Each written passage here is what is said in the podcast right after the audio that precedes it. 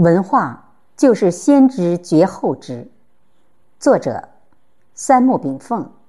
朗读：贝西。生命运发其实是内心灵性的觉知、觉醒、觉悟过程。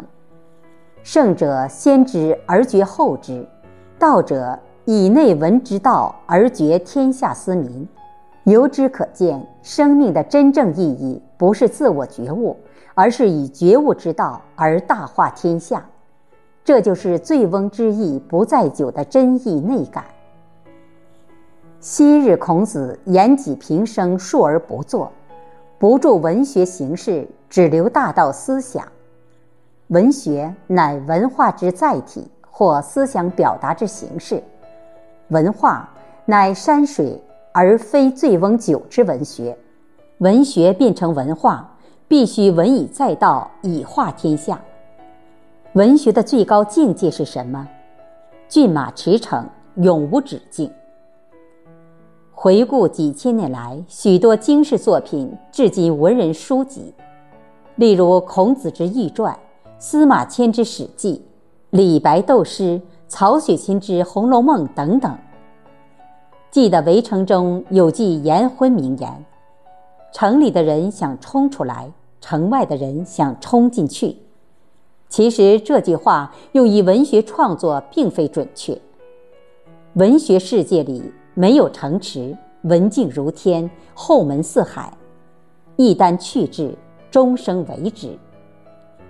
十几年来，我从不足百字的小文章写起，这一笔就没有停下。也许有人会问：是什么支撑你的意志，推动文学写作滚滚向前？兴趣与兴趣深处的觉悟，如之简单。文学走向文化，就是静至道界。有人说，人生就是一场灵魂的修炼。神学也好，哲学也好，文学也好，仅仅是修炼的一种法门而已。文学是什么？文学不是华丽文字的组组合合，而是灵魂内质的真实流淌。一旦若有虚情假意掺杂其中，文学就变成了八股文，变成了样板戏，也就变成了垃圾信息、三俗文化，也就失去了文学本有的生命力。传世文学恒久的生命力。救援因其字里行间的思想流露，与读者灵魂琴瑟共鸣。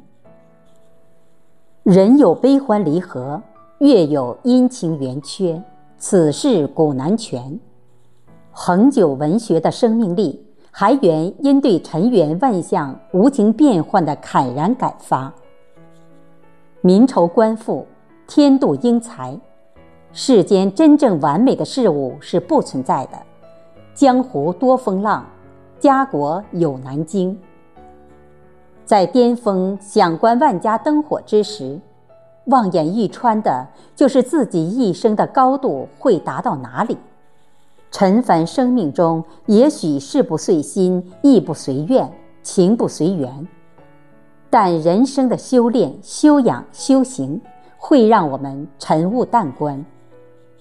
不管权贵还是巨富。在文学眼里，皆是笔下的造型。不管穷苦还是贫贱，在灵魂眼里，平等如天。大学曰：“自天子以至庶人，一是皆以修身为本。从格物、治和、诚心、正义、修身、齐家、治国，乃及平天下。”修心、修德、修身，皆是修炼的基础。修炼什么呢？修我们的心理内涵，修我们的思想意志，修我们的行为做法，然后觉悟我们的内心之道。修是什么？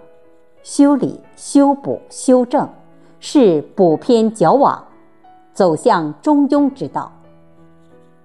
人的修养来自哪里？来自传统文化的长期熏陶，来自家风正能的长期熏陶，来自社会正气的长期熏陶，来自国家政策、法律、人文关怀的长期熏陶。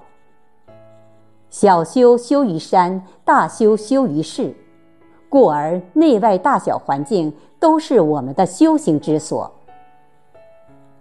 人生如梦，三十年河东，三十年河西，觉悟时节就是梦醒时分。一切修行最终皆会通过智慧体现出来。大智若愚，大巧若拙，在万家灯火中，我们是一柱擎天的火炬。还是宁做明灭隐约的小丑萤火？